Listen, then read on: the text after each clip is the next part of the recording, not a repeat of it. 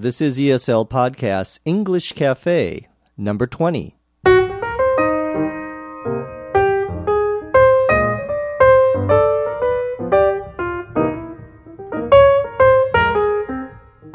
This is English as a Second Language Podcast, English Cafe, episode number 20. I'm your host, Dr. Jeff McQuillan, coming to you from the Center for Educational Development in the beautiful city of Los Angeles, California. On today's cafe, we're going to talk about abbreviations in English, middle names and initials, and as always, we'll answer a few questions. Let's get started.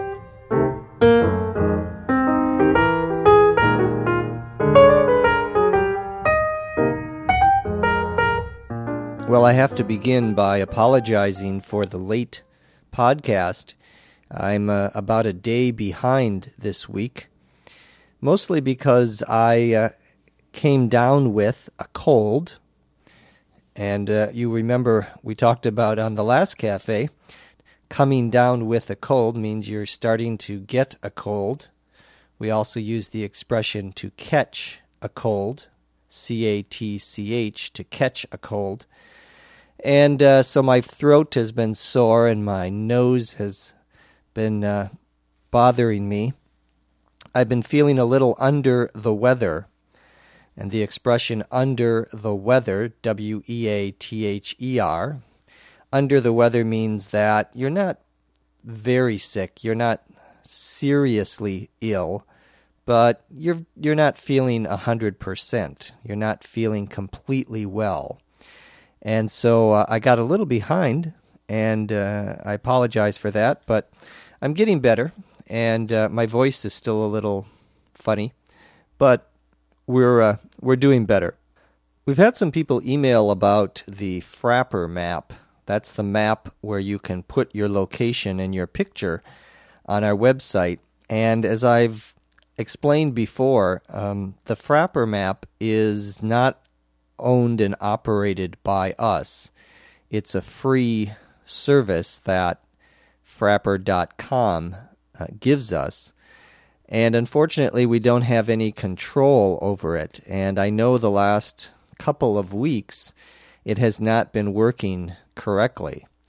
And I have tried uh, to ask them to fix it, but it's still not working 100%. So um, I'm sorry if you've tried to put your name on the map and it hasn't worked. I, I can't I can't fix it, unfortunately. We had a, a question from Michael in Germany about abbreviations, and could I talk about different common abbreviations in English, especially abbreviations that you might see in email or in a uh, a book or a letter. And the uh, couple that he asked about were EG and ETC. Well, E period G period is a, a abbreviation of a Latin expression, exempli gratia, which means for example. So if you uh, see in a sentence um, a abbreviation E period G period, what comes after that are examples of whatever the person was talking about. So, for example, I'm looking for some novels written by American writers in the 20th century, comma, E period, G period, Fitzgerald, Hemingway, Updike. There, I'm giving examples of 20th century American authors. We don't actually say EG when we talk, however. I wouldn't say that out loud. I would only use that in an email or when I am writing. And again, it's E period, G period. Another common abbreviation in English that you will see, also from Latin, is I period, E period which stands for id est. And that is that means that is. Uh, and we use this one when we want to say the same thing uh, in a different way uh, to uh, explain something using different words, but the same concept. So, for example, I'm going to go to the Big Apple, comma, I period E period, New York City. So, uh, New York City and the Big Apple, they mean the same thing, but I am expressing it in different ways. Another common exp- uh, abbreviation you'll hear in English is ETC period. Now, with ETC, the period is just at the end. For IE, it's I period E period and E period G period. But for ETC, the, just one period at the end. And that is, again, a Latin abbreviation that stands for et cetera, meaning and so forth and so on, etc.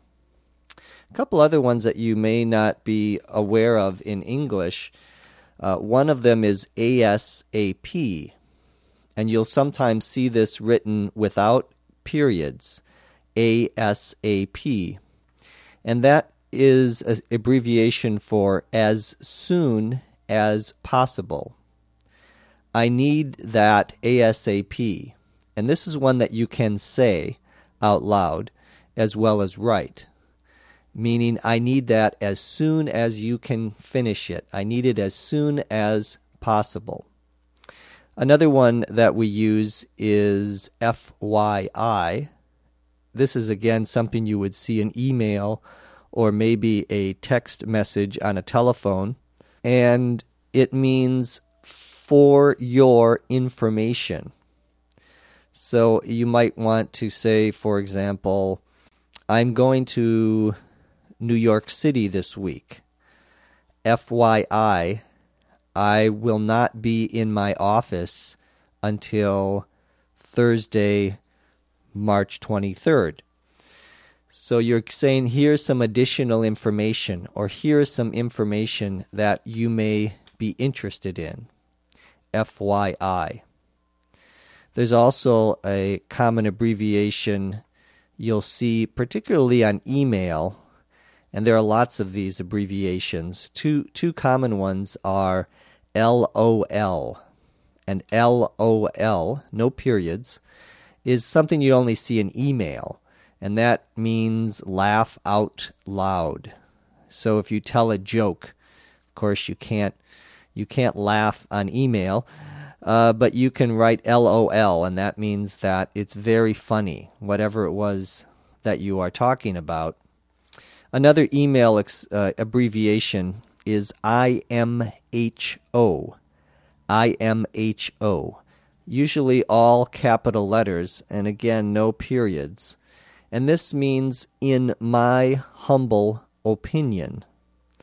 In my humble, H U M B L E, opinion. Uh, a uh, your opinion, of course, is your idea, what you think. And when we say, in my humble opinion, to be humble means uh, that you are not trying to be more important than anyone else, that you don't think you are smarter than anyone else. So we say this person is very humble. That means he or she doesn't uh, try to uh, make themselves sound smarter or better than anyone else. So, in the expression, in my humble opinion, you're saying, well, I may not know. I'm, I'm not necessarily very intelligent, but here is what I think. One final abbreviation you'll see a lot is RSVP. And this is actually a French abbreviation. And um, I'm, the French expression, I don't speak French, as you will notice, is répondez s'il vous plaît, which means please respond. In English, this means please respond, please reply. We use this uh, on an invitation. So someone invites you to a birthday party. And on the invitation, it may say RSVP by Wednesday, March 29th means please let me know if you are going to come to the party by this date. We actually use RSVP as a verb. It's very strange, but uh, you can say, I haven't RSVP'd yet. Or I need to RSVP means I need to say yes or no about this invitation. And it's almost always used for an invitation of some sort. Related to the question about abbreviations is the use of initials in English. Initial, I N I T I A L, are the letters, the first letter of your name or names. So my name is Jeff McQuillan. My initials are J M. And usually you put a period after that. Sometimes it's not necessary. Sometimes you'll just see someone's initials without any periods. Usually, however, we capitalize initials.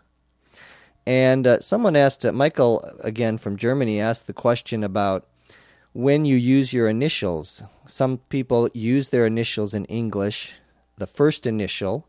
Some people use their middle initial. My middle name is Lawrence. So I could sign my name Jeff L. period McQuillan. There isn't any rule about when you can and, and, and cannot use your initials. Some people uh, like to say use their their first name. They use the initial because they perhaps don't like their first name, so they may call themselves uh, J. Lawrence McQuillan, uh, and I would spell that J period and then the name's Lawrence McQuillan. So you can use your initials for a name, either your first name or your middle name. For example, uh, we often use initials when there are two people in the same family that have similar names, or just two people that have similar names. For example, John Smith is a very common name in English. So if you are a writer uh, or you want to uh, give someone your name, but you want to make sure they don't confuse you with another John Smith, uh, you would use your a middle initial. So my name is John L. Smith, and that way we can tell who is who. The uh, current president of the United States uh, does this. His name is George Bush. You know that. But you usually, or often, will hear his name George W. Bush. And that's because his father, who was also president, uh, his name is also George Bush. And his father's name is George H. Bush. So, to distinguish, to tell the difference, we often use initials uh, of the names. Now, let's answer a few questions.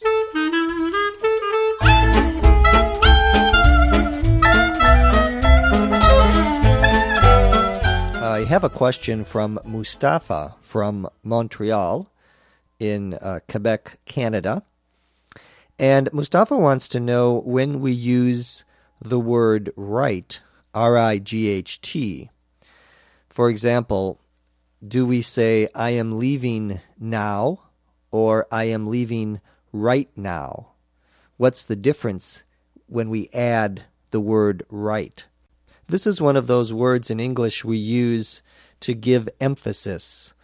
We are trying to indicate how important or how immediate, or in this case, how urgent something is the difference between I am leaving now and I'm leaving right now has to do with uh, how urgent or how how immediate it's going to happen.